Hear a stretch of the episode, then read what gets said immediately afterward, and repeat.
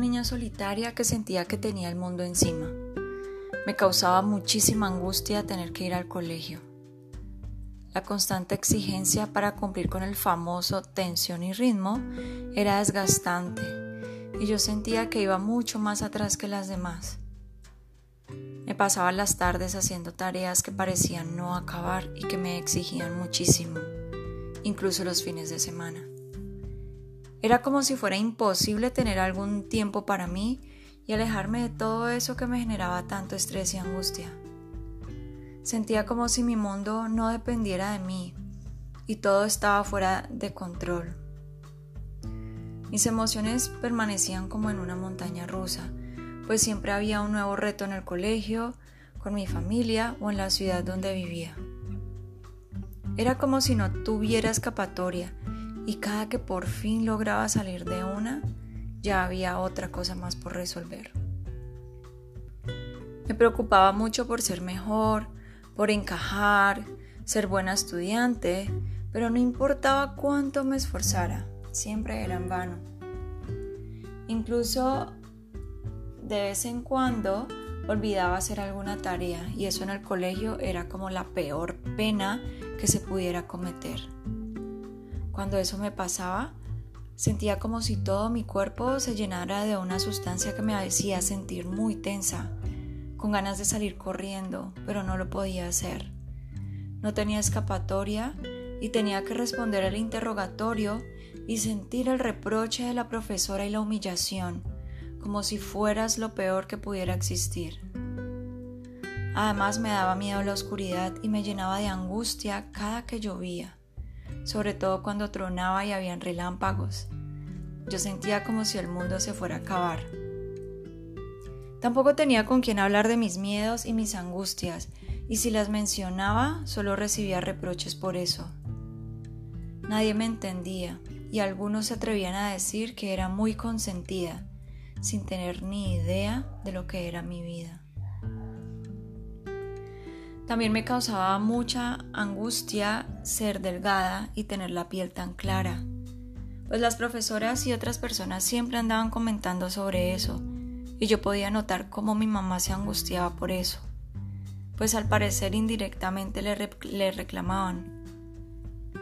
Mis padres siempre me dieron la mejor alimentación, me llevaron a muchos médicos, me hacían exámenes, me daban medicamentos y mi cuerpo seguía igual.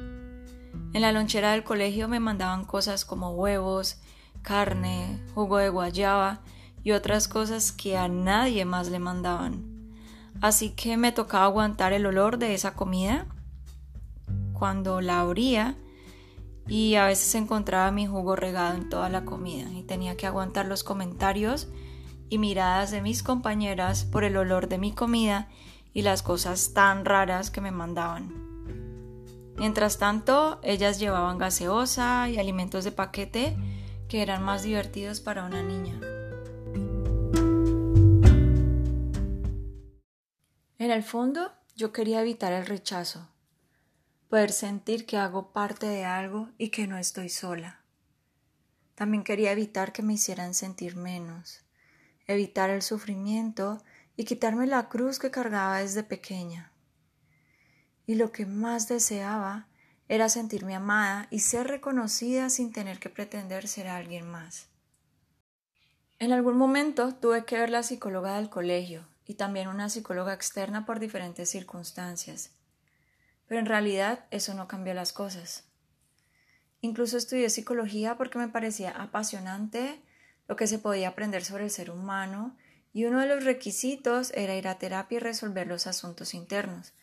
Así que durante un tiempo yo me gastaba mi mesada en citas con la psicóloga e incluso me sentía mal por ir, como que no merecía, aunque sabía que tenía que resolver muchas cosas en mi interior.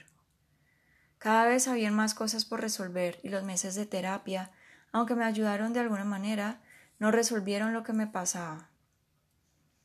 Y por otro lado, los médicos nunca encontraron por qué mi cuerpo era así de delgado ni la razón del color de mi piel. Me mandaban exámenes y medicamentos que nunca solucionaron nada, solo me hacían sentir más miserable, que no tenía control sobre mi vida, ni siquiera sobre mi cuerpo. Sentía que mi vida no tenía remedio. Si ni los médicos ni psicólogas lo habían logrado, entonces no había nada más que hacer. La única esperanza que había se desvaneció.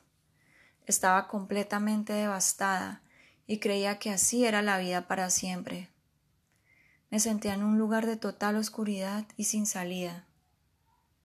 En algún momento empecé a leer versículos de la Biblia que me alentaban. Eran mensajes positivos que se volvían como bálsamo para mi alma, aunque fuera por poco tiempo. Pero luego descubrí que había algo mucho mejor. Me di cuenta que habían cursos y talleres sobre desarrollo personal y que había algo que se llamaba meditación y que con eso uno se podía sentir bien y sanar a sí mismo. Fue claro para mí cómo podía sentirme bien conmigo misma, porque vi cómo las personas que la practicaban se veían en paz.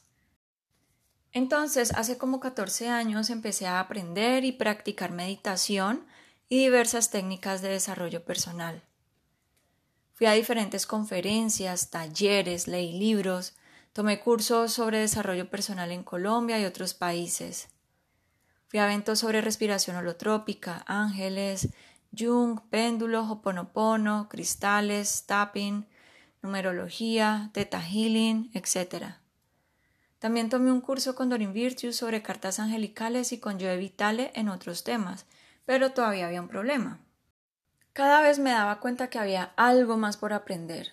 Entonces quería ir a un nuevo taller o un nuevo evento. En estos eventos las otras personas tenían más experiencia, yo solía ser la persona más joven en cada grupo al que llegaba a entrenarme y era nueva en estos temas. Entonces eso generaba inseguridad y angustia porque me comparaba y no sabía si iba a ser capaz de hacerlo bien.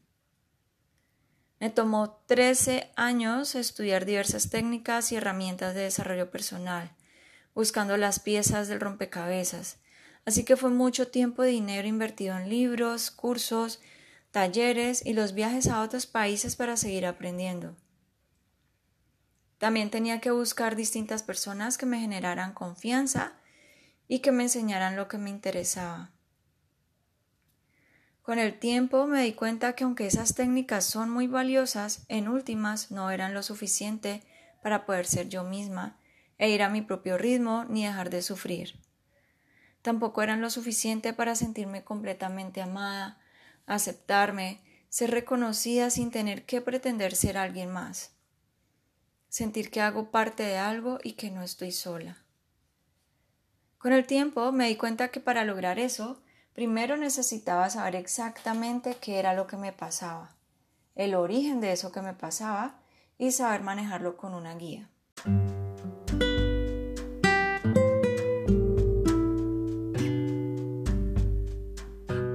Después de tanto buscar, por fin descubrí qué era lo que realmente me pasaba. Descubrí que era una persona altamente sensible y empática y que aproximadamente el 20% de las personas somos así. No era la única buscando ser yo misma, ni era la única que sentía una montaña rusa de emociones.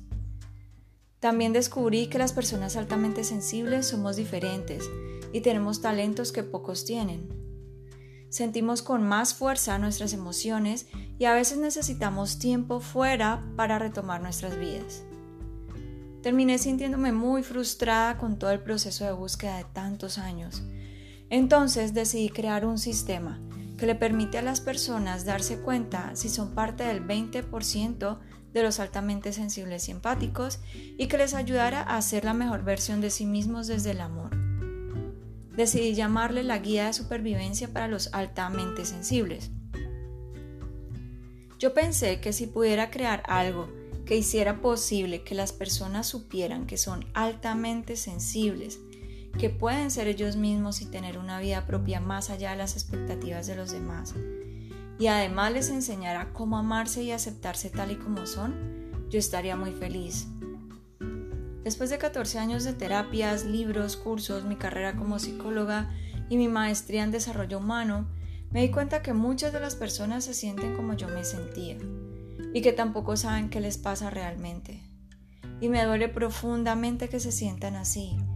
Entonces decidí ayudarlas y por eso creé la guía de supervivencia para personas altamente sensibles.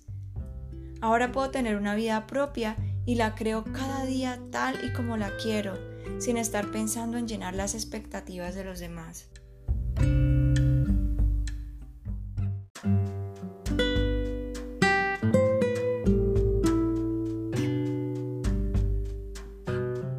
Durante el proceso de estos 14 años ya me siento parte de un todo.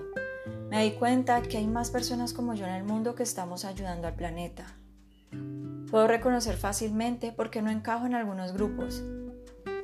Antes no lo entendía, pero ahora sí lo reconozco desde mi intuición y me puedo alejar sin tristeza por no encajar. Aprendí que lo que me dice mi intuición, o sea, esa sensación en el estómago, es normal, es normal y real, y es importante hacerle caso, no es capricho. Descubrí que no había nada malo en mí. Me fui volviendo una persona cada vez más segura de mí misma y me doy prioridad. Si sé que algo podría hacerme daño, entonces lo evito. Ya no me siento rara. Pasé de ser la niña introvertida y miedosa a una conferencista internacional. He aprendido a aceptarme como soy y reconozco que es una bendición ser quien soy. Reconozco los límites saludables, cuándo es momento de alejarme, cuándo descansar y le doy a mi cuerpo lo que me pide. Dejé de juzgarme y organizo mis horarios según el funcionamiento de mi cuerpo y eso me facilita la vida. Puedo sentirme plena y que puedo funcionar sin sobrecargarme. Ahora tomo mis propias decisiones más allá de lo que piensen los demás. Salgo maquillada o sin maquillar, con las uñas pintadas o sin pintar, dependiendo de cómo yo quiera, incluso cuando voy a ver mis clientas.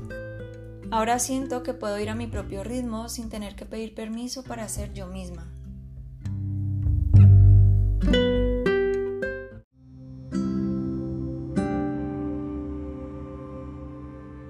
Acompáñame en el próximo episodio de Boutique para el Alma.